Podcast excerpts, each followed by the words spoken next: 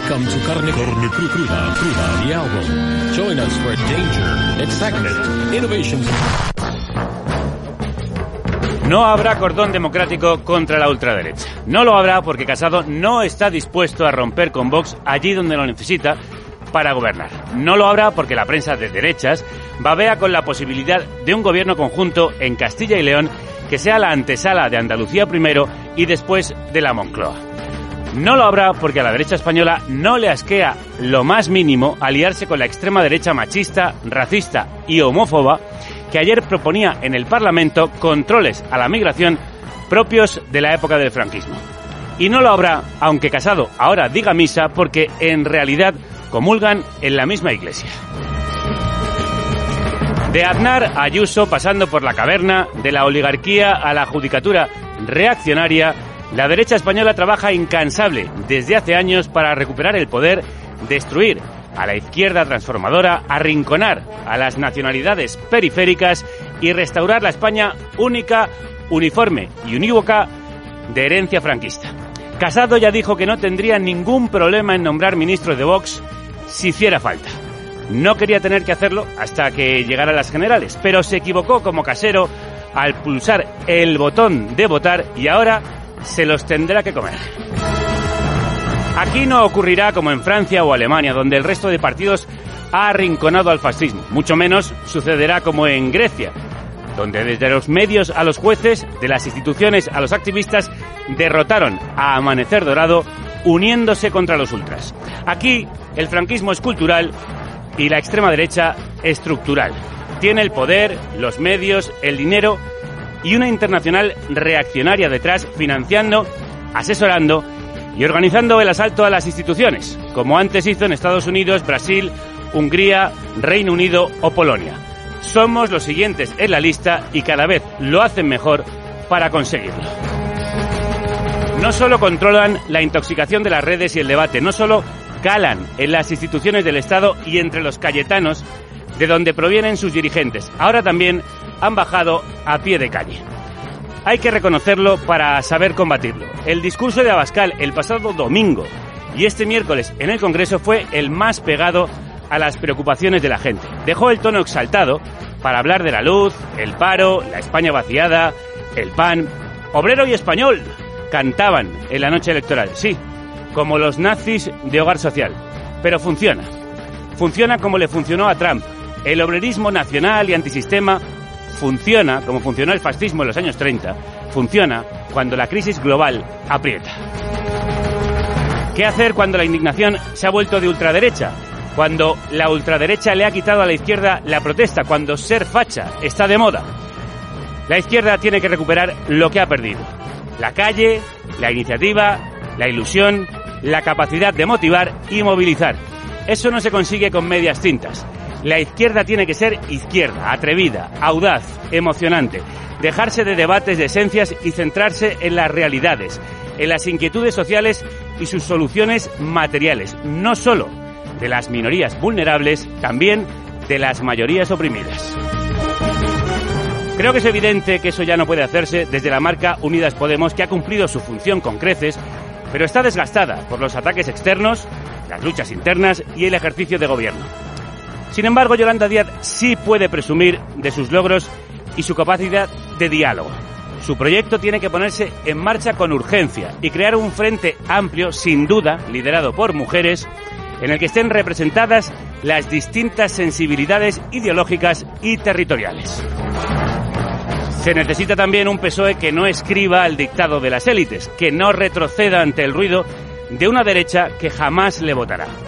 Se necesita, en fin, una izquierda que no retroceda ante la ultraderecha, sino que avance más rápido que ella, una izquierda que une al país y a las distintas izquierdas nacionales y nacionalistas. Una izquierda que sea más izquierda, que conquiste más derechos y ofrezca más certezas. El único cordón democrático a la extrema derecha es más democracia, más igualdad, más progreso, más izquierda, no menos.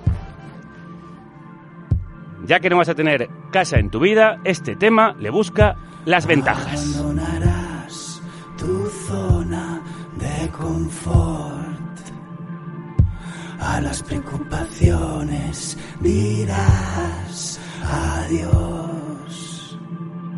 Adiós a la hipoteca, al alquiler, a los recibos de la luz, en idealista o en Wallapop. Descubrirás quién vive en tu comunidad. Qué comodidad mm, en tu comunidad. Mm, qué incomodidad. Sedentarismo, vicio mortal. Bienvenida a la revolución del nomadismo digital. Desapego, relajación trabajaciones sin fronteras. Disfruta, disfruta, disfruta de tu comunidad. Qué comodidad, tu comunidad. Qué incomodidad. Razones para no tener casa es un tema satírico e irónico del proyecto escénico Demoledora para recaudar fondos para la PA y el Sindicat de Yogateres de Barcelona. Solo tienes que bajarte el tema al precio que tú decidas en demoledora.bancamp.com. Conquistarás la libertad financiera, la superación personal. Emprenderás el vuelo espiritual y serás sostenible. La Pachamama te lo agradecerá. Adiós escoba, adiós fregona y televisor. Hola yoga, hola ordenador. Hola Welling, hola meditación. Hola los lunes al sol.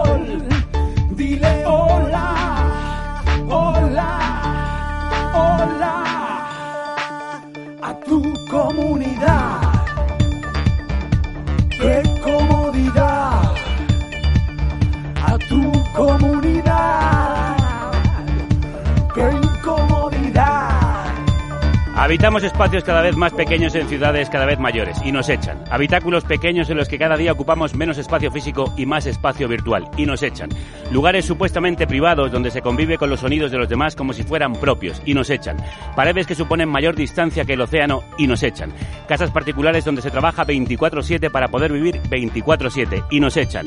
Un contrato fijo discontinuo con la mudanza constante y nos echan. No vamos a tener una casa en la puta vida y nos echan. La vivienda digna es una conexión 5G y nos echan. Pero la resistencia es y será demoledora.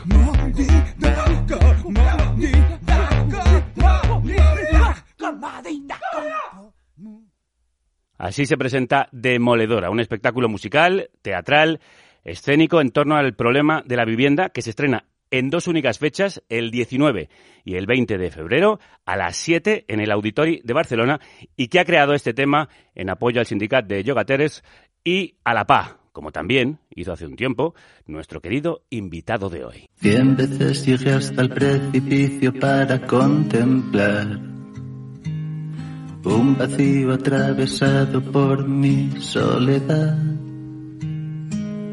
a lo lejos ya florecen los cerezos y aún así, cien veces y más, vuelvo a ti. Cien veces y alguna más, Nacho Vegas siempre vuelve.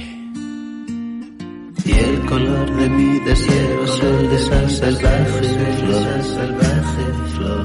Y un coro de grillos canta mi, de grillos canta mi dolor en su lengua extraña y bella, medio extraña, regresa, regresa, cien veces sin más, pero cuántas más. Y es entonces cuando llega un sueño y se hace dueño de lo dulce y de lo acervo y me sumerge en esta mar en la que solo me queda aguardar. Vendrá la serie de olas botellas nos arrastrará. Vendrá la serie de olas y la séptima será letal. Una pandemia y unos cuantos mundos inmóviles y derruidos después, 20 años de carrera y nueve discos más tarde, a las puertas de la séptima ola, como dice esta canción, regresa una de las voces más queridas de este programa, más lúcidas de este país, más conmovedoras.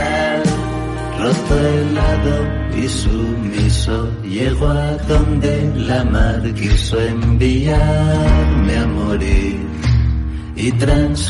Siete olas que le rompieron en la cara en un pueblecito asturiano con dos faros, al que huyó para rescatarse a sí mismo del naufragio que todos llevamos encima. Y del que ha vuelto con Mundos Inmóviles Derrumbándose, un disco que es una herida abierta, mitad escombro, mitad esperanza. fácil es para una No se oye ningún lamento. Qué duro fue para ti sobrevivir después de otro aplastamiento. Nacho Vegas, ¿has tenido que sobrevivir a otro aplastamiento? Tenemos que sobrevivir a, sobrevivir a aplastamientos día tras día, yo creo. Pero bueno, eh, ese son las, las luchas que tenemos que, que entablar cada día y, que nos hacen reinventarnos y no dejar que nos coma ese dictador reaccionario que llevamos dentro a veces y que cuando nos pegan bofetadas de realidad como la que nos pegaron estos años a veces nos apetece eh, quedarnos ahí escondidos pero creo que tenemos que, que sobrevivir y levantarnos ¿no? Eh, ¿Qué mundos inmóviles se nos han derrumbado? Pues eh, más bien yo creo que son los que tenemos que, que derrumbar, tanto los que nos habitan como aquellos en los que habitamos, porque porque no son mundos bonitos, nos tanto el mundo en el que habitamos creo que es un mundo peor incluso el que, eh, que el que habitábamos en el que habitábamos antes de la pandemia, mucho más hostil, mucho más fiero, mucho mucho mucho más eh, menos humano, no sé, eh, y, y, el mundo que nos habita también, también esto nos ha dejado tocado, eh, pues a, creo que a todo el mundo, ¿no? En mayor o menor medida, pues la hostia, pues emocional y, y bueno, y en muchos niveles eh, ha sido considerable. Entonces creo que de, nos toca reconstruir muchas cosas y nos toca pues eh, derrumbar, tirar abajo muchos muros para poder precisamente construir otros. Creo que tenemos, estamos en una época de reconstrucción de, de, de vínculos afectivos en lo personal, de imaginarios colectivos, en lo social y es un camino que va a ser difícil, pero que tenemos que cogerlo con ganas. Sí, porque lo que parece es que estamos levantando muros para separarnos, no para reconstruir un mundo más amable, más tierno, mejor. Sí, y además no sé, cuando recuerdo cuando empezó todo esto, no, pensaba en no hablar de la pandemia en la promo y nada, pero al final es imposible no hablar de esto. Pero, Tienes una canción que se llama Séptima. Ola. Bueno, pero la séptima ola, pero fue pura coincidencia, ¿eh? La séptima ola en realidad es las olas eso lo sé por el lenguaje surfero, los que vimos cerca del mar, que las sí. olas vienen en series de 7 en 7. Eso es. Y, y, bueno, era por eso, pero coincidió con que estábamos en la sexta y ya me dio rabia. pero, pero sí, eh, sí, no sé, cuando empezó todo esto, yo era de los que pensaba, bueno, pues podemos aprovechar lo que nos está pasando para repensar el mundo, para reimaginar las cosas, para que todo sea un poco más un poco más bonito para poder para, para que esto ha, puesto en evidencia lo mucho que nos necesitamos los unos a los otros que somos seres interdependientes que valoremos un poco lo que es abrazarnos o tocarnos con naturalidad y que precisamente podamos podamos salir un poco mejores pero no no sé. Yo creo que todo tiene que ver un poco con que con que una de las consecuencias de la pandemia es que nos quitaron la calle. Y en la calle es donde se construían muchas cosas y muchos vínculos eh, colectivos y, y fíjate, antes de la... Yo no sé cómo será este año, la verdad. Lo, lo pensé el otro día que nos cae casi encima ahora el 8M. Pero recuerdo que los dos 8M anteriores a la pandemia fueron brutales. Y para mí fueron muy emocionantes, ¿no? Yo que los viví pues en la retaguardia, ¿no? Pues ayudando a las compañeras que estaban de piquetes y tal. Uh -huh. eh, me parecieron, dije yo, uf, o sea, había chicas muy jóvenes de 14 años que no habían vivido obviamente pues el 15M, pues con carteles anticapitalistas, antipatriarcado y dije yo, este es el, el nuevo eje movilizador, ¿no? Y, y, y, con el, y con el ecologista también, ¿no? El ecofeminismo creo que era el, el verdadero eje movilizador Y justo precisamente la pandemia, aparte de que la ultraderecha aprovechó para criminalizar al, al 8M, pero, pero jodió mucho, ¿no? Porque el último 8M fue bastante descafeinado y, y entonces, joder, no sé, te da mucha rabia. Y dices tú, pues ahora nos toca reconstruir todo esto, pero, pero había algo, había un pozo que no, que no, que no podemos perder. Fueron dos años nada más, joder. ¿Podemos recuperar la calle? ¿Podemos reconstruirnos? Bueno, yo creo que debemos eh, recuperarla, ¿no? Porque además, eh, no sé, la ultraderecha, que es eh, abyecta, pero a veces no es tan tonta como a lo mejor pensamos, pues ha aprovechado todo esto para, para yo creo que, pues, eh, no sé, tomar la bandera de la batalla cultural y, y, y de repente hay un cierto activismo de ultraderecha y, y, parece que son ellos los que están tomando ese, ese espacio que, que, a nosotros nos corresponde tomar para precisamente para primero para invisibilizar este nuevo fascismo y, y para y, bueno pues para, de paso para, para, para reconstruir todos estos vínculos que, que, se han visto tocados. Y creo que sí que es, un, es, un, es, una responsabilidad que tenemos todos y todas. Por eso creo que en el disco lo de los mundos inmóviles derrumbando se llama a no a luchar contra contra esa actitud que tenemos a veces de cuando pasan estas cosas de mamina que me quede como estaba, por lo mm, menos, ¿no? Pues el reaccionario no. que llevamos dentro, que antes decías, ¿no? Sí. sí. pero es que han cogido ellos la bandera de la indignación, que hace justo un ciclo de 10 años significó todo lo contrario, significaba más derechos, más apertura, más abrazos, más calle, más vernos a los ojos. Sí, sí, sí, sí, es increíble. Yo cuando en 2020 que sacamos sobre Salitre Carbón, haciendo como un repaso a la década, y me di cuenta cómo había empezado la década, que empezó pues con, para mí con cómo hacer crack eh, y, acabó con, bueno, con fabulación y con todo esto que, que estaba pasando, me di cuenta de, digo, pero ¿cómo hemos llegado hasta aquí?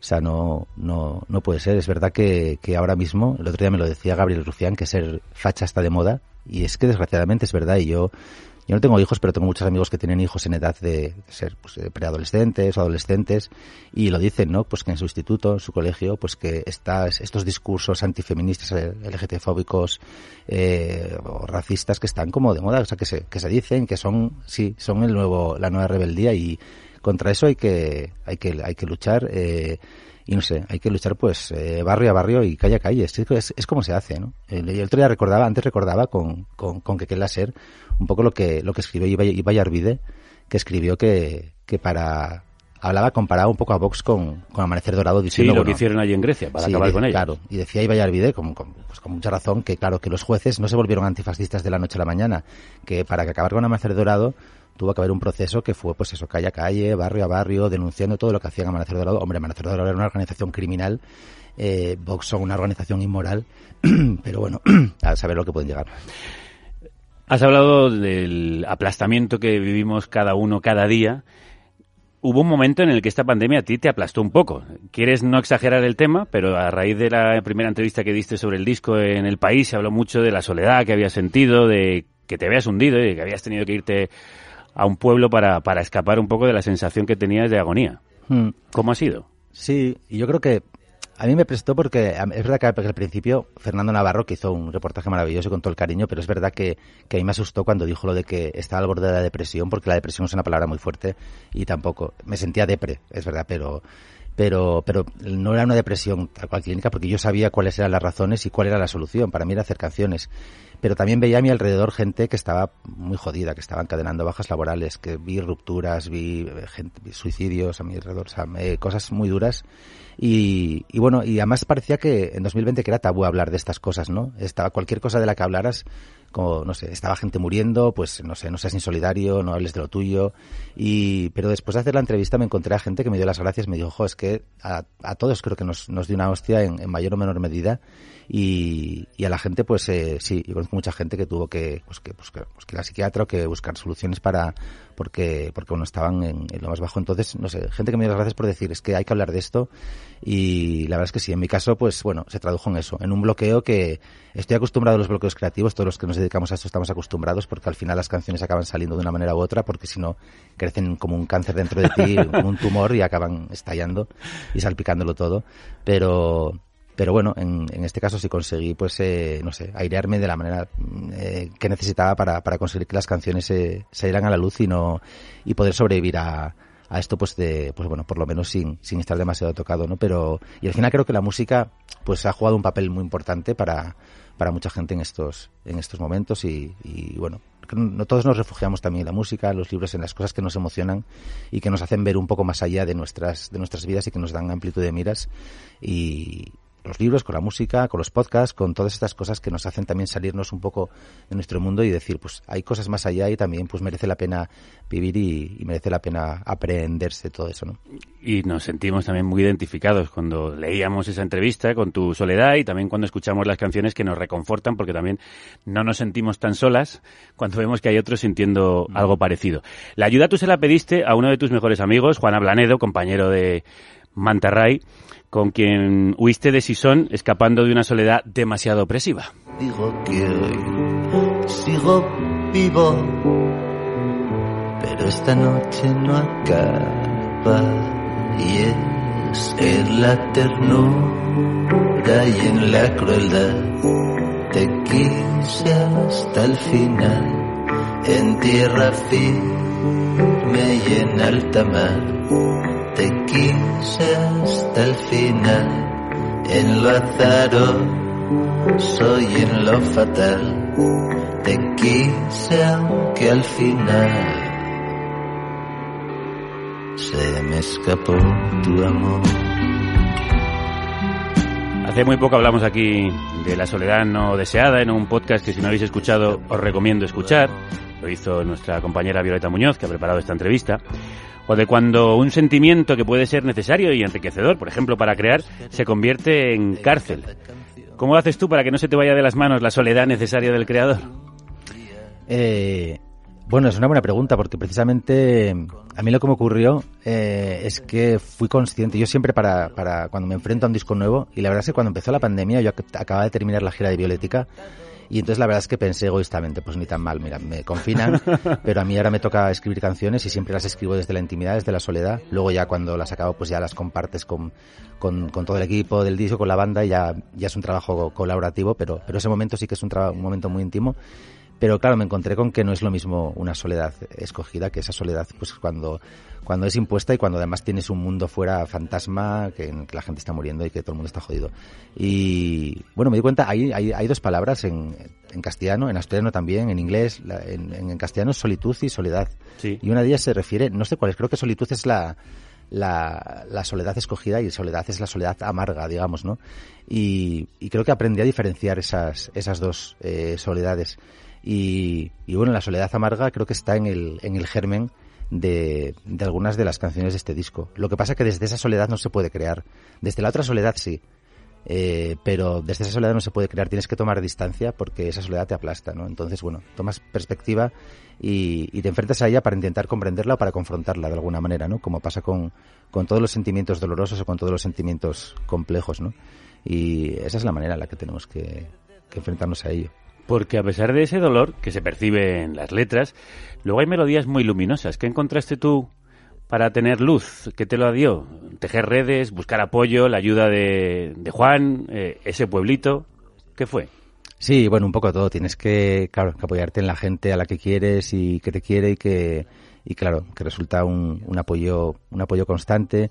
Eh, y también eso, pues, eh, con Juan yo necesitaba, necesitaba salir de casa de, de, de Sison y, y, nos fuimos a Sopuelín gracias a una compañera de la Astura, Débora, que vive allí y, que nos consiguió la casina en la que fuimos. Y, la verdad es que yo no me atrevía tampoco a ir solo, ¿no? Entonces necesitaba tener a, alguien. Juan sí iba a hacer ahí pues turismo y a ver un poco toda la, zona, la comarca de Naviga, que es muy bonita, todo el occidente de Asturias, que yo conocía muy poco. Y, yo me quedaba en casa trabajando y nos veíamos luego pues para comer y para tal. Y para la vermú y esas cosas y, y para ver el pueblo y conocer gente. Y, no sé, fue al final fue un mes muy bonito, ¿no? También fue un mes un poco duro porque veía, a veces había días un poco yermos, había días en los que de repente salían canciones, pero, pero bueno, salí de allí por lo menos pudiendo hacer la llamada al grupo de hay un disco que estaba esperando que se hiciera y ya podemos ponernos en marcha. Bueno, eso también es una noticia importante, un cambio en tu vida que supongo que habrá sido doloroso, incluso puede que traumático, el cambio de banda.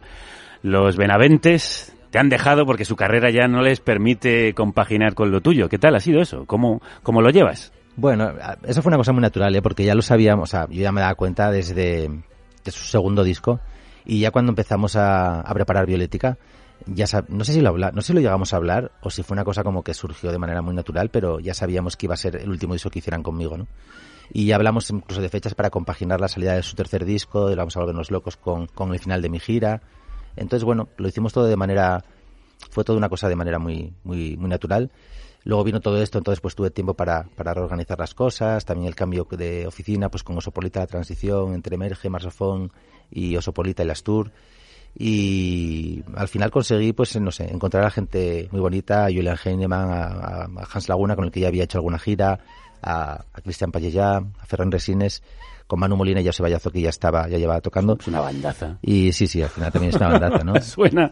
Es otro sonido, es, es, es, es otro sonido, otra sensibilidad diferente, digamos, pero, pero bueno, eh, la verdad es que sí, pero es que los Leones han conseguido algo que es brutal y que, y que merecía que, que existiera, ¿no? Y, y, bueno, yo a mí me hace mucha ilusión que hayamos salido, te lo decía antes, a fichas de récord, que hayamos salido prácticamente a la vez, al eh, mismo su tiempo, disco, su discazo y, y el mío y, y esperamos, hablamos mucho, así pero por, por, por, mensaje, porque claro, estamos los dos girando y a ver si nos encontramos pues en la carretera o, o en algún momento no para, para poder compartir experiencias. Sí, nosotros tenemos también muchas ganas de recibir aquí a León Benavente para presentar Era, que ha salido al mismo tiempo que Mundos Inmóviles derrumbándose. Pues un abrazo cuando...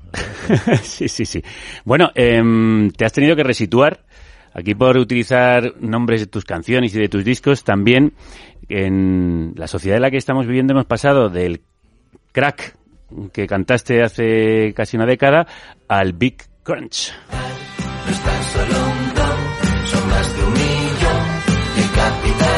No fase de implosión. Señor nazi desocupa, me permite que le escupa. Tengo una fosa acabada, es su propiedad privada. Muchas muertes, pocas tumbas y un mundo que se derrumba. Mi planeta, su cochambre, no subastarán nuestra hambre grande. Marlaska sonríe inaugurando un nuevo CIE. No reprimir esta náusea, siempre hay luz tras tanta oscuridad.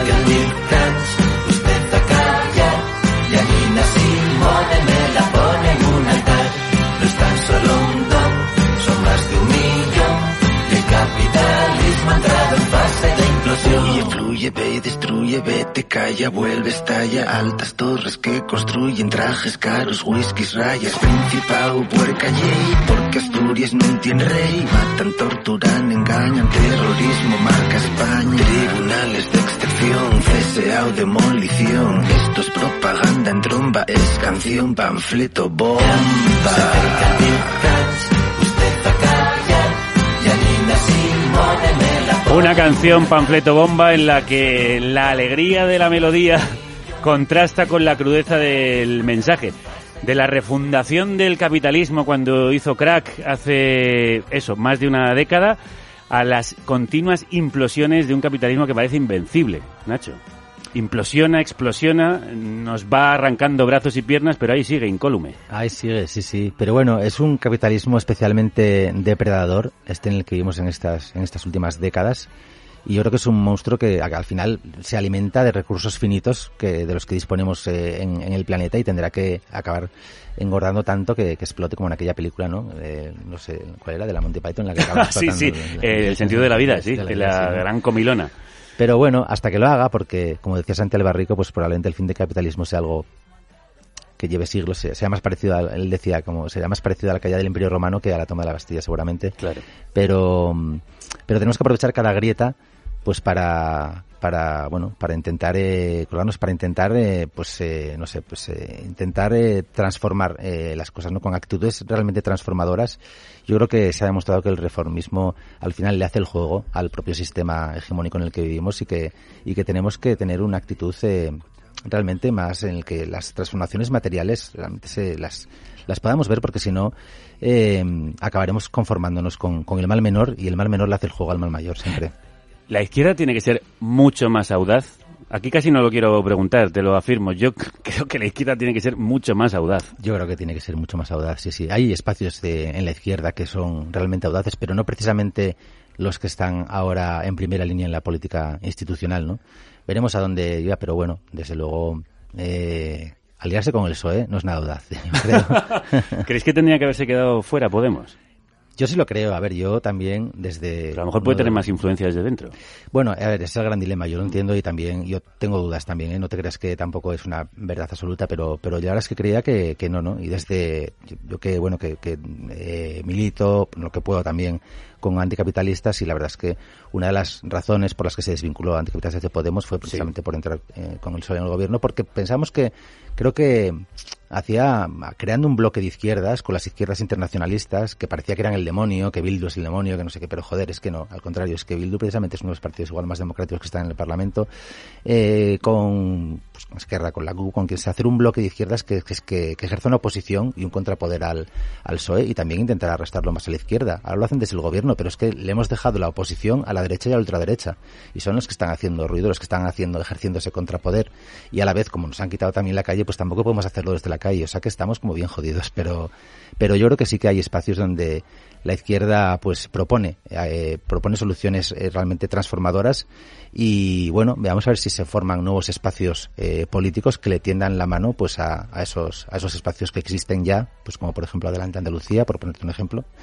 Y, y, que, y que se pueda y que podamos bueno pues desde la pluralidad de la izquierda que siempre la habrá pero antes de darnos tres textos unos con otros, pues por lo menos proponer eh, soluciones, pero que realmente cambien las cosas y que se pongan un cambio, un cambio sustancial y definitivo y que no recuperemos derechos, que está muy bien recuperar derechos, pero joder, derechos que es que ya creíamos conquistados. No, es que estamos siempre en la posición de resistencia, siempre como de recuperando lo que nos van quitando sí, y tendríamos sí, sí. que empezar a pensar en avanzar en la conquista. Exactamente. No sí, siempre sí, estar sí. en la resistencia, sino ir a la vanguardia. Tiene que eh, siempre siempre vamos a tener que resistir mientras siga el capitalismo, pero una resistencia activa, una resistencia que implique una lucha también, claro. Sí, sí, no, si no al final, claro, nos vamos a quedar como estar defendiéndonos. En esta canción Panfleto Bomba eh, atacas directamente, señalas a Desocupa, Marlasca o los CIE, a los que llamas terrorismo marca España.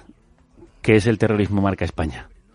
Bueno el que el que estamos eh, el que estamos sufriendo el que el que hace que se normalicen cosas como que como que haya un músico en la cárcel como Pablo Hasél que haya eh, gente exiliada como Baltoni como Ana Gabriel como otros políticos por sus ideas el que normaliza la represión eh, del, del Estado el que la llevan normalizando décadas pues han cerrado medios como Goncaría como Guin y todo ha parecido como que al final la, la putada de esto es que no se normaliza todo eso y nos parece que es algo normal, ¿no? Y, y, y, no sé, y que, y que existe una gente que son los demócratas y otros que son los terroristas y los golpistas y, y eso me parece, me parece terrible. Que existan CIES, eh, por todas las leyes de inmigración de fronteras, eso, eh, eh, bueno, testimonia un racismo institucional contra el que tenemos que, que luchar. Las CIES son unos agujeros negros del, del Estado que no tendrían que existir y podrían no existir. Es una cuestión de voluntad política. Lo que pasa que en realidad eh, es todo lo contrario. Pues el, eh, el gobierno va a inaugurar nuevos CIES. Es sí, es una lástima que el que se dice el gobierno más progresista de la historia de nuestra democracia eh, siga manteniendo esos CIES e incluso piense en abrir alguno más. En esta canción, eh, por ir a la música, que parece que solo hablamos de política, hay um, algo que yo no había o no recuerdo haber escuchado en Nacho Vegas, rapear. Sí, eh, sí, sí. Unos amigos míos, eh, eh, raperos ahí de, de, pro, así en Asturias, Arma X, eh, y tal, pues me decía que al principio eh, lo, decía, ¿qué hace este tío rapeando? No, puede ser. Luego ya dijeron, bueno, tienes un poco de flow, pero todavía tengo, todavía tengo que, todavía tengo que entrenarme un poco en esto del rapeo. Sí, sí. Bueno, hay sorpresas musicales y estilísticas en el disco que vamos a ir desgranando con Nacho. Aprovecho hablando de raperos y ya que lo ha citado, ya que ha hablado de Hassel y Baltonic, ayer lo dije, estamos terminando casi el montaje de la película sobre tres de los raperos condenados por la justicia española. Hassel, el guió y Baltonic. El guió parte de la insurgencia. 12 raperos también condenados.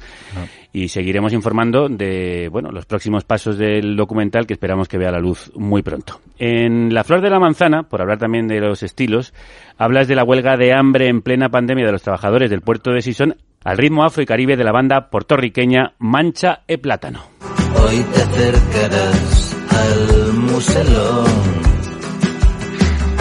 donde unos hombres pasan hambre y la aflicción sumen un vacío atroz. Es la civilización, un casino en plena selva esto no era la evolución. Si miden tres kilómetros, nosotras nuestra ancha tierra baja la cabeza y míranos. Aquí vuelves a jugar con lo mismo, ese contraste entre la alegría de la melodía y del ritmo y la dureza, la oscuridad del mensaje. Sí, bueno, yo creo que es algo que es propio de la música popular, ¿no? Eh, históricamente. Eh, en realidad cantar cosas eh, muy duras. Antes pensaba también en las en toda, toda la tradición de canciones de trabajo, de labor songs que se hacían pues pues mientras la gente estaba trabajando en condiciones muy muy duras y muy dolorosas y que, que se cantaban melodías divertidas, ¿no? En cómo las canciones eh, no sé, que hablan de sentimientos más dolorosos, a veces se visten de melodías eh, hermosas, eh, precisamente para, porque ese contraste es el que hace que, bueno, que salte la chispa y que realmente aquello resulte catártico, ¿no? Si algo muy doloroso lo cantas también con una melodía, pues como también especialmente amarga, pues acabas regocijándote en ese dolor y no es lo que, no es de lo que, de lo que se trata. Y este contraste fue, fue un hallazgo maravilloso porque la canción tal y como estaba maquetada en un principio por mí solo, pues era una canción que, que bueno, pues que se quedaba un poco comprimida un poco en sí misma.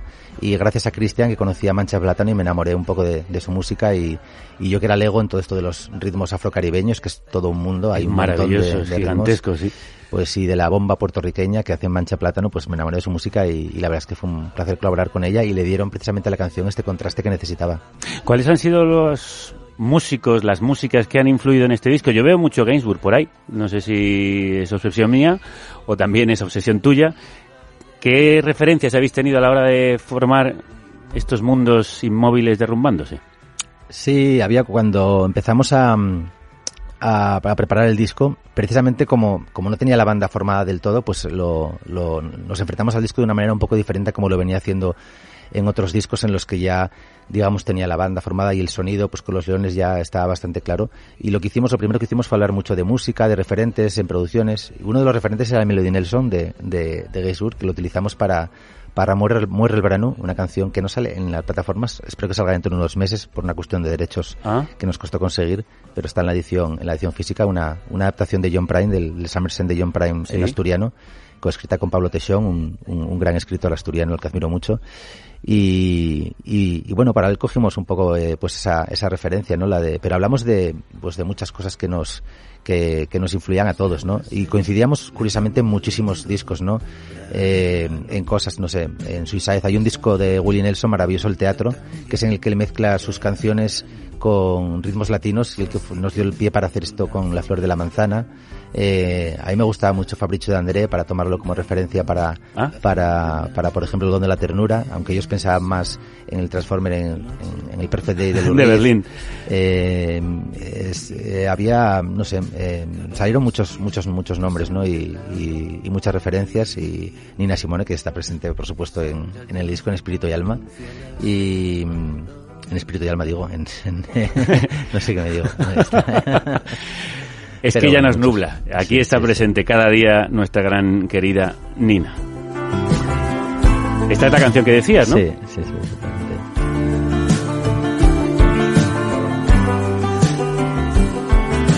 I ad hospital la llum està cocina Dijistine burreando la neñina Y en tos pela ventana entrona pega Perdida, sola, murnia, prieta y ciega Conozco ya, conozco ya Donde cabe la soledad y el nuestro ya. Versión del mítico Summer's End del cantautor folk John Prine, como decía Nacho, que desgraciadamente murió por coronavirus. Sí, murió el año, no sé que era por, por, coronavirus, sé que murió en 2020, pero pues eso no, tengo entendido. No, no, estaba seguro de si era por coronavirus o no, sí, sí. Por cierto, que tú hace tiempo que estás pidiendo muy activamente a los políticos la oficialidad ya del asturiano. Sí, pero calla, esto era los lo teníamos muy cerca, muy cerca, creo que más cerca que nunca. Yo reconozco que yo llevo militando eh, en esto, en el asturianismo y, en, y, pidiendo la oficialidad del asturiano y del gallego asturiano eh, desde hace muchos años, desde, no sé, desde que tengo 18 años que fui a la primera eh, manifestación. Todos los años hay una manifestación masiva y varias manifestaciones aledañas. O sea que la calle lo pide, pero los políticos por primera vez había, el por primera vez el PSOE tenía la voluntad política de hacerlo, lo llevó en un programa y yo que lo había dado por perdido hace unos años, pero en realidad lo, lo teníamos muy cerca, muy cerca, y era una cuestión solo nada, de que se pusieran de acuerdo en el Parlamento Asturiano, en la Junta General, pero ha sido un desastre político mayúsculo. Y la verdad es que yo culpo a todos los actores, al PSOE, me da igual que ellos culpen a Foro, que otros de Izquierda Unida también se levanten de la mesa porque son más rojos que nunca eh, de repente para esto, pero lo que importaba era la oficialidad y no la conseguimos y ha sido un desastre de la política institucional que no sabe mirar a la calle. De inmoralidad habla una de las canciones que más nos emocionan de este disco, El Mundo en torno a ti. Yo que conocí tu mundo yo que hasta bebí de él. Yo creía que algún día tú querrías descender y ver los cuerpos que se tocan por pura necesidad y las sombras que se amparan en la cañada real ¿Es tu vida una disforia? La respuesta corta es sí. Para ti una cara sucia es un lugar donde escupir.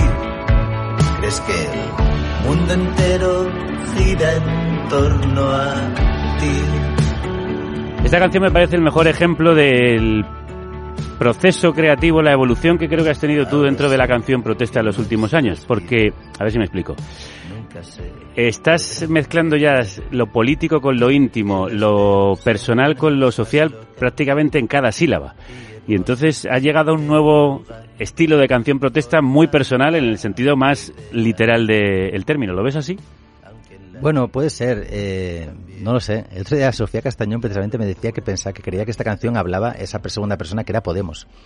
¿Ah, me, hizo mucha gracia, pero, pero en realidad, pero puede, puede, tener cierto sentido. En realidad no, no, no, no es que la de Podemos, pero sí que habla de ciertas contradicciones, de ciertas desilusiones, de, ciertos de, de, mirarte al espejo y de saber ver tus, tus, tus miserias y tus miserias y reconocerlas, que es por donde tenemos que empezar.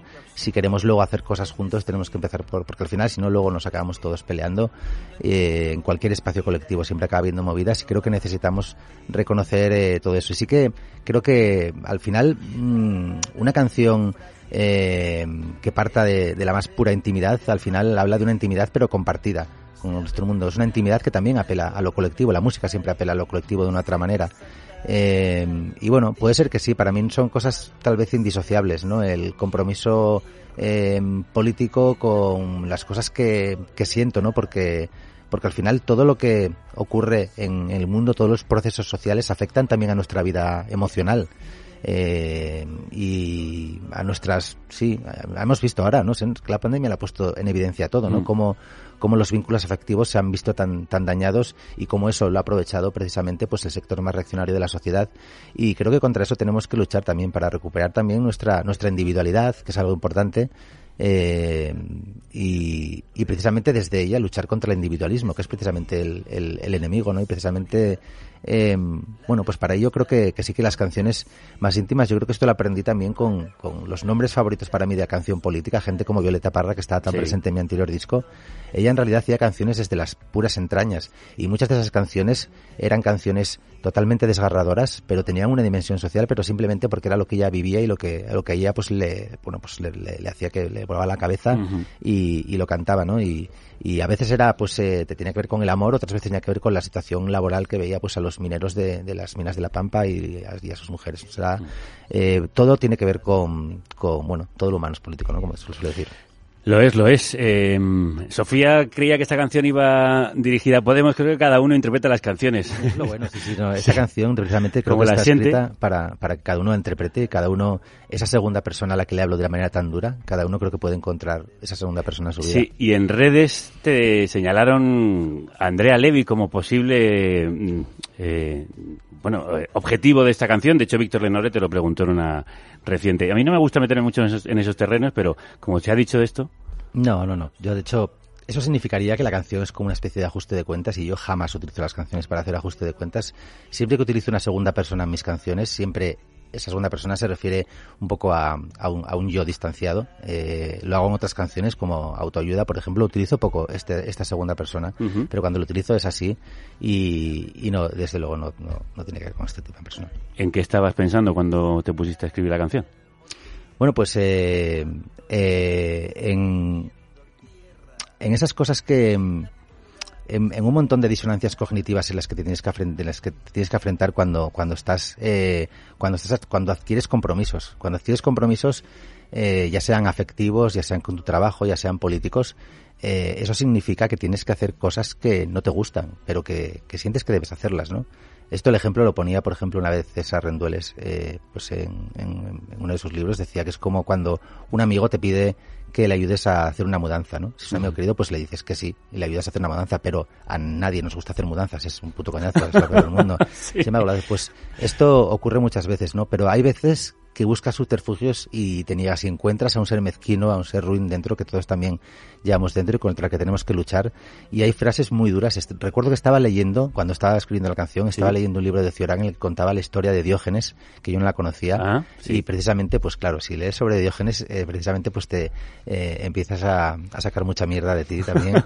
y, y, y, creo que es lo que, lo que utilicé para escribir esta canción. Mucho más allá de que luego las canciones se nutren también de, de pequeñas, eh, de pequeños eh, aspectos de la realidad de tu vida y que, bueno, que son cosas muy concretas, pero al final esa realidad se transforma en, en otras cosas y, y, bueno, pues no, las lecturas cada, cada uno y con nombres propios sí, no, no me interesa mucho. Diógenes el cínico que vivía como un perro en un barril. Un gran ejemplo como también es un gran ejemplo, a veces muy doloroso, leer a Cioran. Y frente a ese hombre mezquino que todos llevamos dentro, con el que hemos empezado, solo se puede responder con el don de la ternura.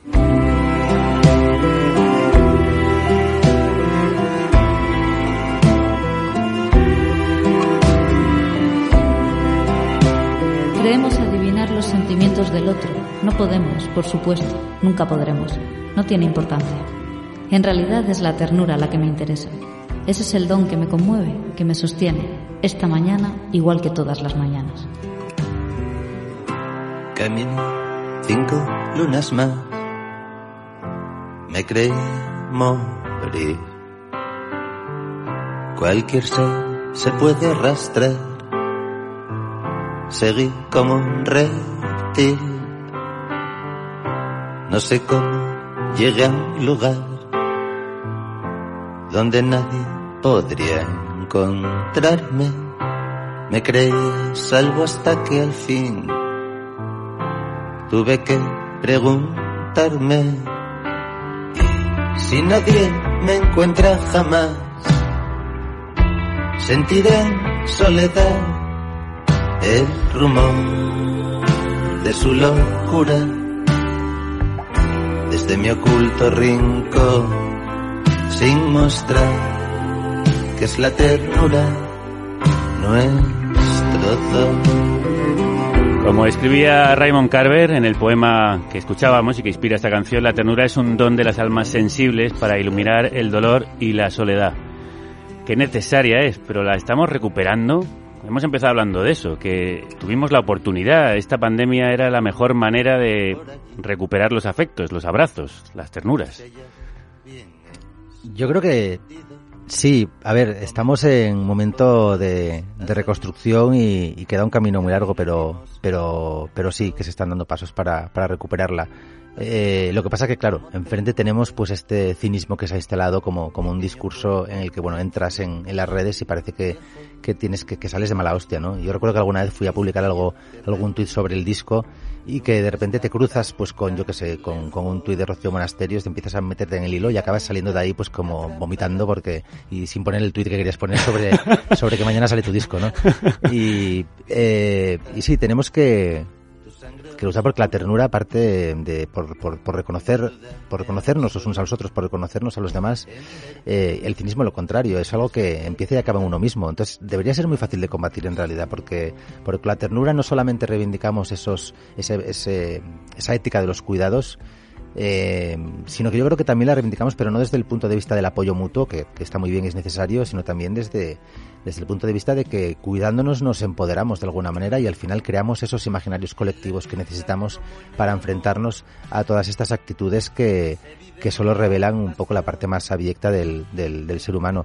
Y, y, bueno, yo creo que, que estamos, no sé, pues eh, en un momento, como me decía una compañera, eh, de, de Anticapis, pues me decía que estábamos en un momento como pre-15M, ¿no? En el que parece que están surgiendo cosas, pero que está todo como muy, muy atomizado y todavía tenemos que, que buscar cómo eh, juntarnos. Sobre todo hay gente muy joven que ya pues viene eh, empujando y que tiene que, que yo creo que se tiene que volver a crear, digamos, eso, eso de, de lo que hablábamos antes, que había ejes movilizadores que nos, que a mí me creaban ilusión y que se han perdido, creo que tenemos que volver a recuperarlos y que están ahí. No puede haberse perdido esto. Han sido dos años, no han sido dos siglos, entonces, joder. Hay que recuperarlo, sí. Hay que recuperar todos esos lazos, esas redes. Hay que seguir tejiendo y no perder la esperanza. Una esperanza que yo creo que crece gracias a la ternura. Nacho, gracias por tu ternura y por haber estado una vez más aquí, que siempre es un placer recibirte. Muchas gracias a vosotras, siempre es un placer. Nacho se va esta misma tarde hacia Valencia, donde estará presentando el disco en La Rambleta. Mañana viernes 18 estará en Murcia, el 19 en Tarrasa, el 24 en Málaga, el 4 de marzo en Sison, el 5 en Valladolid y de ahí tira para su México querido. En la lucha como en el amor se vive en la pasión y te crees inmortal y es brutal el dolor. Pero el cuerpo se seca y te toca lidiar con la sangre y el don. Es la sangre o el don es la sangre y el don. No hay victoria que sea final, ni derrota total. Llegarán con mano dura y perderán la ocasión de entender que es la ternura nuestro don.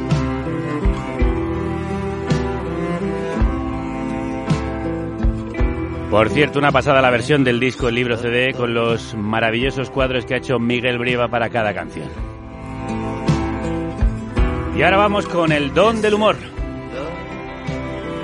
Porque donde cada semana hay mundos inmóviles derrumbándose estrepitosamente es en nuestro... El deba Twitter, el. Con todos ustedes, los Twittertulianos. Bueno, bueno, bueno, queríamos hacer como el PP y contratar a unos detectives para espiar la actualidad, pero el presupuesto solo nos da para estos debatertulianos. Borja Sumozas, ¿cómo estás? Muy Buenos bien. días. Buenos días. Violeta Muñoz, ¿qué tal por ahí? Hola, muy bien. Eh, Pepe Macías, Pues bien, bien. Muy- Bueno, muy, muy enfadado. muy, enfadado. No, muy espera, espera, espera. Sí, no. Porque antes es que he dejado para el final a la Ah. más grande estrella de este debate Twitter. Antía Lausada, ¿cómo estás? Yo estoy estupendamente, muy eh, cítrica, como ves. Sí, a ver, explícanos porque no sé, tenéis que verlo en Twitch. ¿eh? Es Eh, difícil explicar. Lleva un jersey con naranjas. unas naranjas, Ha- cosido unas naranjas. Ha cosido unas naranjas a sus pechos. Eh, sí, Como si tuvieras tres pechos, también te digo, que tienes tres naranjas. No quería yo clasificarme en género, digo, pa'lante, Antía, con lo que sea, con lo que Sí, sea. sí, sí. Yo no voy a explicar nada porque lo explicaré después. Ah, Ah. vale. Bueno, pues lleva un impresionante suéter eh, anaranjado con tres, pe- tres- tres- o sea, tres tres pechos es lo que yo siempre he dicho que son muchos pechos. Bueno, y tú estás muy enfadado, Pepe. yo ¿por estoy muy, infa- muy indignado. Estoy ¿Por qué? muy indignado. He perdido un poco de indignación, pero voy a indignarme otra vez. ¿Por qué? Muy indignado. ¿Qué hace la derecha peleándose entre ellos? Esto es apropiación cultural de la izquierda. Es que, es que no, no, no, no puede ser. Además, Carromero, Teo García Egea y Casado organizando una trama de espionaje contra Ayuso. ¿Qué podría salir mal? Como dice Federico, se han juntado los más listos de la clase. Que, que son tontos. Pues sí, muy enfadado. Dos bueno, tontos o tres tontos muy tontos, Muy como los tontos, tres sí. pechos de Antía. Pero bueno, mejor dejemos el tema y reconduzcamos, como Carromero, el debate Twitter con nuestros titulares. Vole Twitter, Twitter. Información con carácter en 140 caracteres. O sea, si reconduce Carromero nos la vamos a meter. Pues eso, pues ese es el objetivo. Ese es el objetivo. Venga, vamos. En fin, que no sé si os habéis enterado, pero hubo elecciones en Castilla ¿Ah, y sí? León. Bueno, es verdad, algo he oído. Sí, qué pesaditos, qué pesaditos. A ver si acaba esto de una vez, ¿eh? Y dejamos de hablar de Cuenca. Y podemos seguir hablando de Madrid, Sí, que claro. es lo que interesa a todo el mundo. Cuenca está en Castilla-La Mancha. Castilla y León, Castilla-La Mancha, ¿qué es la diferencia? El resumen de lo que pasó ya lo hemos dicho en este programa, pero no lo hemos cantado. ¡No! La ultraderecha te quiere gobernar y en el PP le siguen la corriente porque al final no son tan diferentes si la ultraderecha te ha gobernado ya. Me ha gustado mucho esta. Efectivamente, Mañueco Diabólico ganó, pero ¿cómo será la cosa que incluso a la prensa patria, la también llamada PP, Anda, vaya. la victoria le ha parecido pírrica? Tuvo casi 60.000 votos menos. Sí, sí, parece que 60.000 albertos caseros que se equivocaron al votar. No pasa nada. Están mirando a ver si el Constitucional se lo arregla. Sí, también es que las berenjenas no tenían derecho a voto, si no, pff, hubiera arrasado. Claro. De todos ¡Todas modos- las berenjenas con Las Casado! berenjenas que estaban allí dijeron, oiga, ¿puedo votar? No puedo. De todos modos, Casado ya advirtió que había solo dos opciones. O el Partido Popular o el caos. O nosotros o el caos. ¿Pero por qué elegís? Si una cosa no quita la otra. Claro, y así Vox se ha venido arriba. Claro. Con lo que les gustan a ellos los alzamientos. Pues sí, Pablo Casado de Schrödinger quiere no pactar y pactar con Vox Sí. a la vez. De eso depende que Pañueco Diabólico sea presidente y no se convierta en un Mañueco roto. Oh, vaya. Debate Onianas, ¿qué pedirá Vox para apoyar al PP? Borja. Pues yo creo que, va a pedir una medida para que la gente obligatoriamente se diga más te quiero cada día. Porque muchas veces nos olvidamos de, sobre todo a nuestra familia Sí, o nuestros amigos, de, de decir te quiero. Parece que no, sí. que nos cuesta. Y si esa medida Me tiene, claro, parece como cursi, pero si esa medida se adopta allí en Castilla León y, y triunfa, se podría adaptar finalmente en el resto de España Es y que triunfase esto. Además lo veo una medida muy de Vox. Es muy de Vox. es muy y, de Vox. Y también quieren empezar cada, cada reunión en el, en el Parlamento. Besándose. eh, no, no, ca- eh, cantando la canción de Tienen nombres mil. eh, el, el miembro viril. Churra, minga, pene, picha, pito, polla. Y, y entonces es como una forma de, de crear buen ambiente. Muy Y- bueno, muy bueno. y- muy feminista. o sea, Todos juntos, muy todos juntos. Eh, en- eh, es cierto que en Soria y en Burgos se dice poco te quiero, no y se canta y se canta menos de esto. Pero es que esto une mucho. Sí, sí, sí. Vamos, absolutamente. Venga, dale la letra. idioma es muy rico Nuestro idioma es muy rico. es- y extenso nuestro vocabulario. Maravilloso. Está bien. Maravilloso. Mismo objeto en muchas ocasiones. a favor de, de la lengua española. Mm. Siempre. Sí, sí, sí. Pero sin duda alguna más nombres tiene es el falo. Es el falo, el pene. Sí, me imagino a García Gallardo Frings eh, cantando esto con todo su grupo. Esto es lo que está haciendo Tony Cantó. Sí, Eh, exacto. Bueno, sí, efectivamente, defendiendo el español. Bueno, el español son en, en bucle esto. ¿y tú qué? Mira, yo creo que va a haber tres exigencias primordiales. La primera exigencia sería que todos los miembros del gobierno lleve- deben llevar fachaleco, importantísimo, porque pecho calentito, pero brazo libre para levantar España no, muy de cuando haga falta. Muy de cazador, muy de cazador, muy bien. Eh, segunda sería, eh, como no les gustan mucho las autonomías, en vez de Castilla y León, Leones de Castilla. Ah, que va mucho con la bien. virilidad, la polla, el Sí, cojón sí, y todo sí, lo o que sea, se llevar leones a. Castilla. Eh, no, no, no, son no. los Leones de Castilla, Ah, vale, cambiarle vale. el nombre a la comunidad, ¿sabes? Ah, vale, cambié- ¿Sabes? sí, sí, también. Como... Y después la tercera, que les gusta mucho derogar Sí. cosas de la mujer, pues eh, volver a poner la sección femenina, que le gusta mucho sí, falangistas. ¿ves? y el lema podría ser, mujeres, podéis existir, pero como nos salga a nosotros de los cojones. muy bien. No rima, pero es contundente. No, no, es, Son de Vox, es ¿por que no hace falta que rime, es, que llegue la información. No, es, es poesía libre como España, una grande y libre. Es, es como le gusta la poesía, una grande y libre. ¿Y los oyentes tienen Los- algo que decir, Sí, Violeta? los oyentes están proponiendo que pidan remolacha. ¿Por Claro, qué no? claro. Derecho de pernada es un clásico, se está repitiendo Venga. bastante. Sí. Que Arevalo sea ministro de Cultura y las cintas de chistes material obligatorio en las aulas. Está bien. Está por llegar. Y una muy necesaria y que ya ha adelantado Antía es mm, bajar el IVA de los fachalecos. Yo creo que es urgente. Sí. Es que el fachaleco Eso está, se está comparte. propagando muy fuerte. Eh, yo si fuese Vox iría a lo grande, les pediría, yo que sé, eh, a Carromero, que le entreguen un valor seguro, infalible, eficaz, sin mácula Eso en el falla. expediente, un auténtico No. guerrero fontanero eh, Sí. para lo que Conductor, bueno, si de hecho Pero- si quieres quitarte de medio a algún opositor, pues me lo, me lo subes a la Claro. parte de atrás del coche de Carromero y se acabó. y si tiene una cloaca, que siendo Vox, pues, pues, que, que ni, que ni pintado, ¿no? Muy bien, me Estoy gusta. ¿Y tú, Pepe? Españoles, Vaya, hombre. en estos tiempos de pertinaz bañuequismo, Bueno, generalísimo, estará usted contentísimo con los resultados de Vox. en absolutísimo. ¿Qué es eso de que te voten para llegar al poder? Eso también es verdad. La ultraderechita cobarde. Si hubiera esperado yo que me votaran, no habría llegado ni a concejal de festejos en el Ferrol. Pero, ¿usted no cree que el PP y Vox tienen que pactar? Yo no soy mucho de pactos, Ya. pero sí creo que se deberían unir. Sí. Y luego que se una también el PSOE y Podemos ¿Pero qué dice? y Soria ya, partido único. y se acabó el pactar. Desde luego, con partido único hay muchas ventajas. Te ahorras horas de discusión en el Congreso, las votaciones en cinco minutos están solucionadas. Así es, aunque se equivoquen al votar se acaba rápido. Claro, pero claro, es partido único. Eh, Sería de derechas. Para conducir un gobierno, por supuestísimo. En España se conduce por la derecha, incluso por la extrema derecha, sobre el arcén. Sobre todo si lleva el coche Carromero. Exactamente. Bueno, se podría intentar alguna vez conducir por la izquierda. ¿Pero qué dice? ¿Qué somos? ¿Ingleses? Llevo yo calcetines con sandalias. A ver. Creo que no. Por eso, arriba España y abajo el balconing. Y de la pérfida.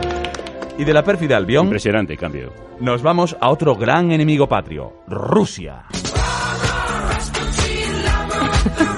Ostras. Temazo, ¿eh? Ras, Ras, Rasputin. Sí, pero Me no gusta Rasputin. Pero no vamos a hablar de Ras, sino ¿No? de su hermano Vladimir. Ah, qué malo es. No, tiene cara de malo, sí. No. Pero tampoco ayuda su manía de sentar a la gente al otro lado de mesas de cuatro metros de largo. Es cierto, lo hizo con Macron, eh, con el canciller alemán Olaf Scholz, con Orbán, eh, el primer ministro de Hungría, con su propio ministro de Exteriores. Claro, y luego que si nadie se cree que es un hombre cercano. Así no hay manera de acercar posturas. La explicación oficial a la comentada foto fue que Macron no quiso hacerse una PCR en Rusia porque temía que pudieran usar su ADN. ¿Para qué? ¿Para clonarle el clon de Macron? Eh, suena a peli de serie B. Sí, el de clon ser- de Macron. Sería una peli de KGB. Oh, Pepe, que no te pago para eso. Te pago para evitar que hagas esos chistes. Bueno, pues este gratis. Deba- Debatuiteras. La mesa XXL de Putin. Cosas que hacer sobre ella. Eh, empiezo con Antía. Venga, pues mira, eh, ahora viene la explicación. La mesa es valenciana. No sé si lo sabías. Ah, no sabía. La mesa es valenciana, como ¿Ah, eh, sí? las naranjas que posan sobre mis Bueno, pues... pechos. ah, sí, ah. Son eh, un patrocinio de Taranjos de la Ribera. Y bueno, eh, quería deciros, eh, ahora mismo va con música, porque yo siempre que puedo meter Sí, música, claro, la meto. favor, Como, claro. bueno, no voy a hacer chistes sobre eso. En esa mesa pueden caber muchas cosas, Javier. A ver. En esa mesa pueden caber toda la huerta valenciana, todas las toronjas de la Ribera, todas las paellas. Pueden caber todos los ninots, las fallas, las tracas y las hogueras. Puede caber la ciudad de las arts, puede caber la albufera, puede caber toda la ruta del bacalao y los dos tipos de coca que se consumen en los tetes y las tetas. Pero lo que jamás cabrá en esa mesa, Javier, lo que jamás podrá albergar esa mesa, Javier, no hay espacio suficiente en esa mesa, Javier. Es para toda la corrupción del PP de Valencia. ¡Bravo! ¡Bravo! Fíjate qué grande la mesa, ¿eh? Y fíjate que caben cosas, hasta la albufera, pero no cabe la Eso, corrupción Las artimañas PP. del PP no cabe, hijo, no cabe, no cabe. Fíjate, fíjate. Bueno, y Borja, ¿tú qué piensas? ¿Qué cabe ahí? Bueno, está mirando con ojos embelesados, Borja. Totalmente. A las tres Pues naranjas. No, es que no sé qué decir porque iba a decir palabra por palabra lo que... lo- y me la, me la ha Te quitado. has robado el chiste entero. Me la ha quitado, pero, pero bueno. Bueno, a ver, improvisa algo, que seguro que se te ocurre. Venga, improvisa. Improviso. Eh, bueno, un pequeño apunte. lo de lo de Macron eh, es porque porque para que no haga piececitos porque al parecerme Ah, le gustan eh, mucho. los franceses en general Sí, ah, eh, vale. confunden mucho la libertad con el libertinaje y son muy de hacer piececitos Liberté n'est pas les- Claro. le même que le libertinage. Allí con el sexo y tal están muy abiertos es. y, y claro, entonces para evitar ese tipo de cosas, de hecho a mí me parece muy bien que pongan ese tipo de mesas en Sí, general sí. para las primeras citas, eh, porque la gente En va first muy, dates deberían hacerlo así. la gente va muy a saco. No sé si habéis estado en Tinder. Eh, Sí, sí, sí. Y van a follar, y sí. la, la gente va a lo loco. Claro, vale. Entonces tú pones una mesa así y está bien porque Bien. te obliga a conocerte antes. A guardar las formas. Y luego he tenido una fantasía para solucionar la guerra entre Ucrania y Rusia. Anda. Muy bien. Que es que de pronto vaya Zelensky a hablar a, a esa mesa con Sí, Putin sí, sí. y que de repente los dos se acuerden de un anuncio de, de cuando eran jóvenes Ajá. Que es el de el de tú el pronto, yo el paño. ¿Y os acordáis que de repente se lanzaban sobre la mesa como volando?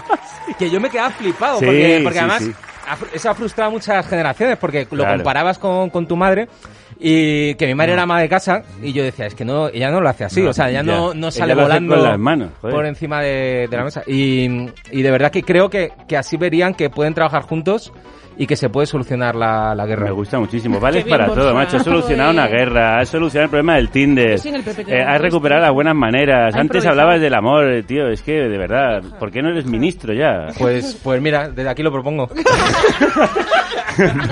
¿Qué dicen los oyentes? Los oyentes Violeta? dicen que es una mesa que va justita para una comida de domingo con tu abuelo en Galicia. Va justita. Cierto. Puede servir también por si el rey emérito quiere hacer una cena con todas sus amantes simultáneamente. Sí. O Julio Iglesias con todas Claro. Se puede usar para grabar un gol de Oliver y Benji. Ah, También. efectivamente, muy bien Muy pensado.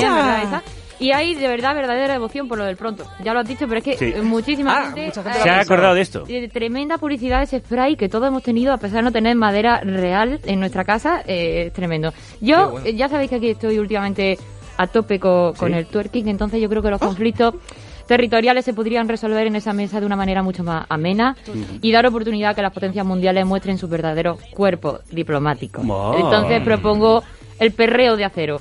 Una batalla de buris, de culetes.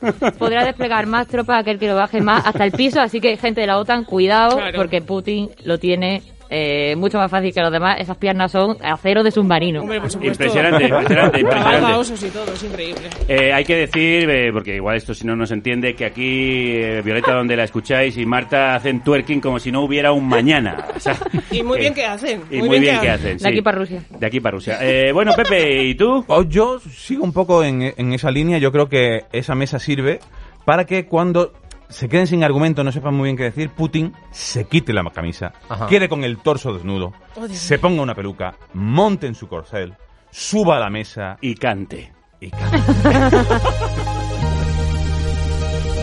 Mírame, Macron. Tengo algo que contarte. Soy yo, Vladimir Putin, Macron, acércate a mí, dime que mola mi nuevo visual, o monto ahora una guerra mundial. Y ahí con su corcel. Impresionante. Todos tenemos muchas fantasías por ver a Putin ¿eh? Como Sí, hay- hay un- por el sí. cuerpo de Putin. Es que- Es un cuerpo de acero, como bien decías tú. Eh, yo lo voy haciendo twerking. Creo que tenemos el anuncio de pronto, ¿verdad que sí? Podemos escucharlo, porque hay gente... Tú el pronto, yo el paño. Claro. Pronto de Johnson. Además de limpieza, belleza. Las risas esas es cuando se va deslizando. De Johnson. Además de limpieza, belleza, Belleza. como en este debate Twitter, ¿verdad que Maravilloso, sí, sí, Pepe? sí. Pues sí, vamos a seguir hablando de cosas rusas, como por ejemplo los hashtags. Madre de Dios. Madre de Dios. Yo creo que es ruso, o sea, esto español no es, Madre de cristiano no es. El de esta semana, el hashtag de esta semana, tiene tres elementos que no sabíamos que se podían conjugar. Antivacunas, Nueva Zelanda y la Macarena.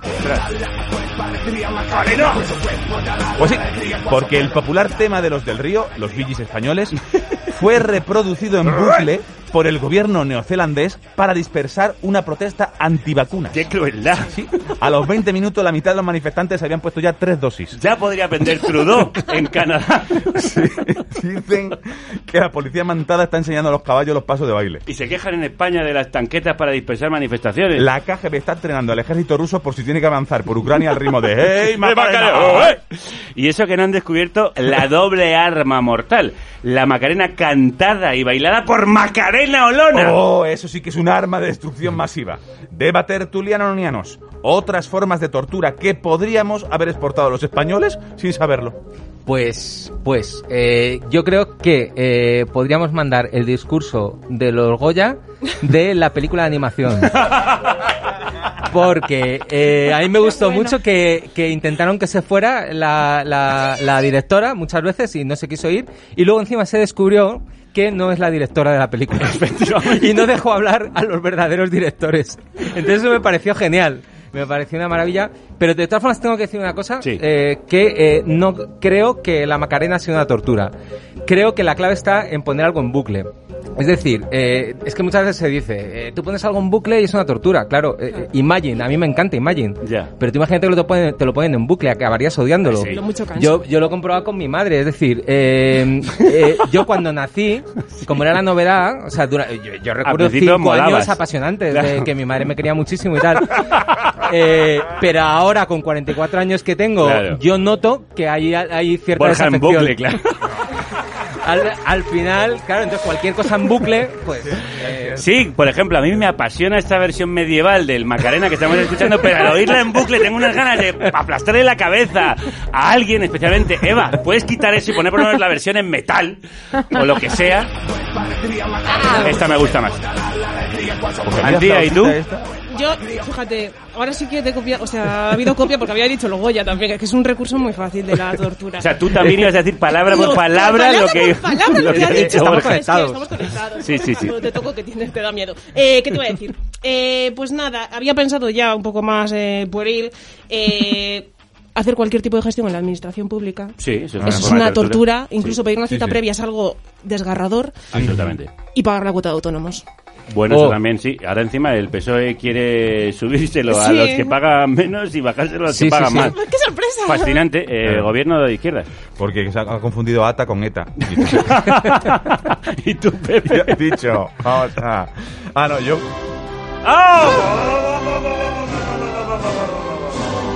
¡Españoles! Hombre, majestad. Pues que me, que me estaba comiendo una de las naranjas de Antía y hasta quedó escupido de la boca. Vaya, por Dios.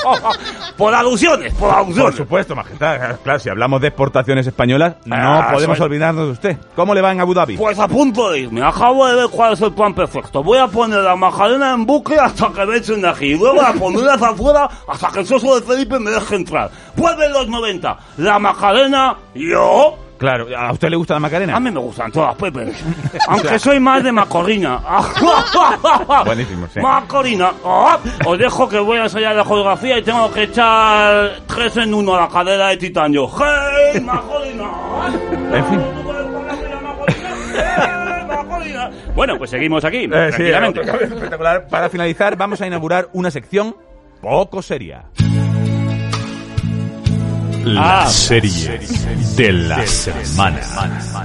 Porque todas las demás han sido súper en serio.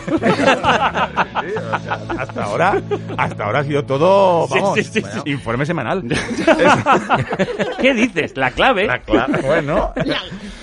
Y pa- bueno, esta semana vamos a hablar de la telenovela de Albert Rivera y su marcha del bufete en el que trabajaba. Bueno, bueno, trabajaba. Igual si hubiera trabajado no le habrían despedido. Él pensaba que era un buffet libre. A partir, a partir de los comunicados reales Qué del despacho chiste, de abogados Martínez Echeverría, Sí. hemos recreado la siguiente escena. Alberto Carlos, tu productividad está alcanzando niveles preocupantes, muy por debajo de cualquier estándar razonable. ¿Y qué podemos hacer? ¿Un ascenso? Se te ha requerido reiteradamente que eleves ratios de presencia, trabajo y rendimiento a unos mínimos que no avergüencen a tus propios compañeros de despacho. Lo de no avergonzar a compañeros lo veo difícil, no es mi estilo. Alberto Carlos, tu corta experiencia jurídica, concretada en solo dos años como becario en la Caixa, junto con una pasividad e inactividad no vistas nunca en la empresa privada, resulta intolerable. ¿Me estáis echando? Exijo una indemnización por daños morales y reputacionales. ¿Pero qué reputación, Alberto Carlos? Si te hacías el dormido para no cambiar los pañales a tus hijas, Alberto Carlos, no te hagas el dormido, te vamos a despedir igual. Nos van a quitar la subvención de Venezuela. Ya. Perdón, es que tú has dicho telenovela, has puesto esta música y yo no sé por qué he tirado por ahí. Bueno, Porque esto ha sucedido en Barcelona, pero mira, que yo que le he visto, se- le he visto, se va, en se fin. va, se va. No, igual, oye, Se me han ido los pies. Que, en- Sí, sí, sí, no. que en hospitales también se habla así, o sea que no. Deba tertuliano, nianos, Albert Rivera y su telenovela laboral. Al- Título y futuras tramas. Tía, Venga, pues yo, eh, vamos, por favor. Atención música. En 2022 un hombre llamado Albert Rivera fue fulminantemente despedido del despacho de abogados Martínez Echevarría. Se dio cuenta de lo importantes de que eran los derechos de los trabajadores. Se convirtió al marxismo, se compró una camiseta del Che y se afilió a la UGT. Ahora encabeza manifas y tira piedras a los antidisturbios. Si tiene usted problemas quizá pueda contratarlo, pero jamás podrá pagarlo. ¡El sindicalista! ¡Ade Albert! ¡Impresionante! Yo creo que es lo que va a pasar realmente. Sí, sí, sí. ¿Estás Borja, seguro? no me lo digas. Te ha copiado palabra por palabra el chiste. Totalmente, totalmente. Yo ya no sé, yo... pre- Bueno, improvisa. No me pongáis con ella más, por favor. No. Pues eh, yo he pensado eh, una telenovela que sería eh, Soñando, Soñando, eh, Triunfé Patinando. Eh, patinando en el sentido de, de pati- de patinar, Sí. de, de que te vaya mal, porque él triunfa aunque le vaya mal. O sea, es una persona que, que siempre está ahí en el candelero Sí. y, y le va bien. Y luego también he pensado como una policíaca, Ujú. eh, que él sea como una especie de justiciero eh, silencioso. Sí. Y, y me gusta cuando arrestan a los delincuentes injustamente y dice, tiene usted derecho a, a un abogado y si no lo puede costeárselo, Albert Rivera. y entonces es Es una serie que va Albert Rivera resolviendo casos que también podría llamarse Autopista hacia el cielo. Que, que a mí me gusta mucho esa serie que es de hace mucho, ¿eh? Que, Sí, que- Michael que Landon. Michael Landon resolvía problemas de la gente y luego se perdía en el horizonte y desaparecía. Pero en realidad era un ángel. Sí. Y decía, y entonces Albert Rivera dice, mi trabajo ha terminado aquí y se va en el horizonte. Y claro, los ángeles no, no cobran. Pero, pero se lo merecería. Sí. Y además se querían diciendo, pero si no ha hecho nada. No ha hecho nada, que no, no ha hecho nada. Claro. Y se ha ido el tío con toda la jeta. Y se, se ha ido pero porque, porque es un ángel. Es un ángel, claro. ¿Y tú, Pepe? Eh, perdón, eh, Violeta. Los oyentes por aquí proponen procrastinación de gavilanes. Yo creo que está bien. Sí, es difícil Muy de pronunciar, no, no es un nombre muy comercial, pero, va vale, bien se puede, apuntado. se puede tal. Topacio también, porque se hablaba mucho de que pato ciego. Ah. Cuidado, fiscalía. Perdón, fiscalía. Y también apuntan agujetas de color naranja. No. Eso me gusta Ah, porque me imagino un joven becario de la Caixa sin experiencia laboral que patina y patina persiguiendo sus sueños. El despido libre para todos, pero para él. Una lucha infatigable por el rendimiento tan bajo que avergüenza a tus compañeros. Un duro combate por el salario máximo hasta 2025 sin aparecer por la oficina y una encarnizada pelea con un malvado bufete de abogados empeñado en que su empleado den algún palo al agua. Agujetas de color naranja. Ostras, esta gente de verdad. ¿Alguna cosa más? No, no, no. Bueno, pues No, no, pasamos a yo, yo, claro, yo estaba pensando en la sintonía. Siempre, Ya, siempre pensaba en la sintonía. Ya, ya, ya. Muy bien. Yo quería irme a los clásicos y decir, mi vida es Malú, pero, pero claro, esto era de cristal y no quería hablar de, de drogas con Albert Rivera. Entonces me, me decanté por una versión parecida a la de mm, eh, Procrastinación de Holgazanes, eh, o sea, Pasión de Holgazanes, por ejemplo, con esta canción. ¿Quién es ese hombre que no pega un palo al agua y no hay quien le eche y te huele a leche lleva un adoquín? Y se llama Albert. Bueno, eh, Dos voces, como, sí, como creo que más bajo no podríamos caer, eh, creo que podemos dejarlo aquí. Como le dijo el bufé de abogados Albert Rivera. bueno, atención, atención, que me comunican que tenemos una última hora desde Génova. Parece que se ha filtrado un vídeo de García Egea robando huesos de aceitunas en un Eroski. Seguiremos informando. Sí, porque esto sí que es una telenovela. Pepe contra Pepe. Uno opina que Ayuso no está bien. Otro opina que Pablo no sé qué. Y lo que opinen los demás está de más. Quien detiene gaviotas al vuelo? Peleando ras de suelo. Pepe contra Pepe. Cuando no se puede decir nada más bello que esto, es mejor callar. Ya, quítalo ya, quítalo ya. Porque... que la radio os acompañe. Muy pronto en sus pantallas, eh, Carne Cruda, el musical. El musical. ¿Qué, qué son tontos?